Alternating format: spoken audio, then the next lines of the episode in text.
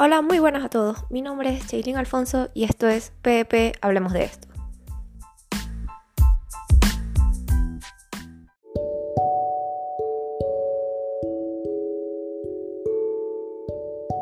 En esta ocasión les hablaré sobre las fake news o noticias falseadas y lo peligrosas que son. Comenzando por explicar qué son las fake news.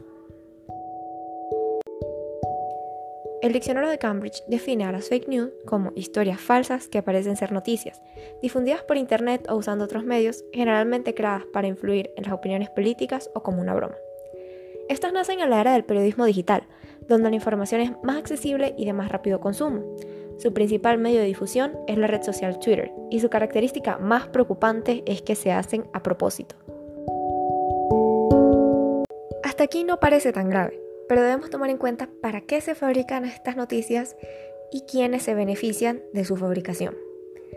Las fake news se han vuelto un arma más en el combate político que se usa para influenciar la opinión pública, en especial en situaciones como la de Venezuela, donde los medios tradicionales han perdido toda credibilidad a causa de la censura, y se ha vuelto muy común recurrir a las redes sociales para informarse.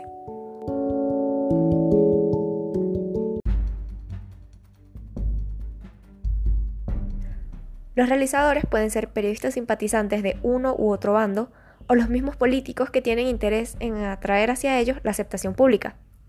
Pero no se reduce solo a esto, ya que cualquier persona que tenga influencia sobre la gente, como cantantes, dibujantes, locutores, influencers y youtubers, pueden participar de la creación de fake news.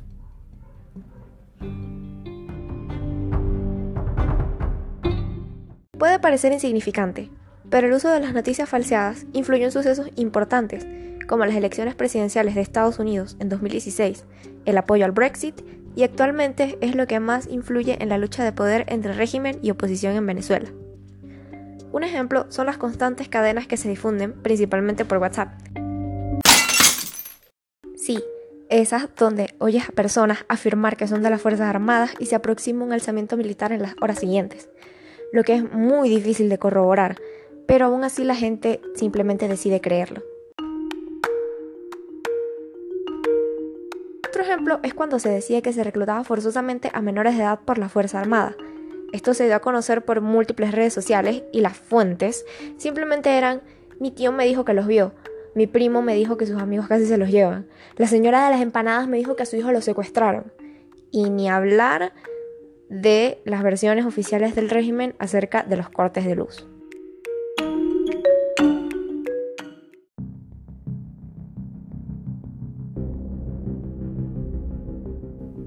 El motivo principal por el que se difunden es porque están diseñadas para causar emociones fuertes al instante, siendo lo más sensacionalistas posibles para que la mayoría no se detenga a pensar y simplemente las compartan.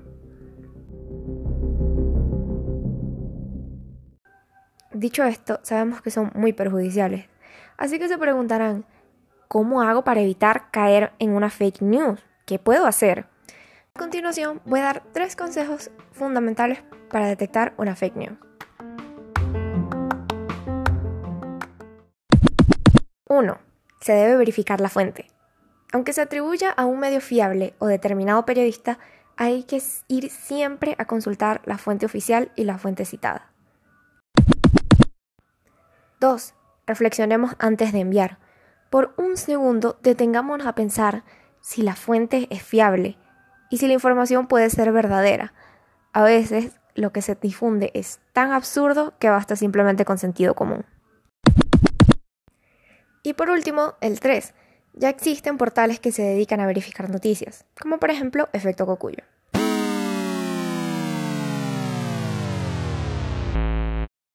Bueno, espero que esto les haya funcionado para detectar una fake news y que no los vuelvan a engañar. Mis redes sociales para que estén al pendiente de más contenido son arroba chaylin.eac en Instagram y arroba alfonso en Twitter.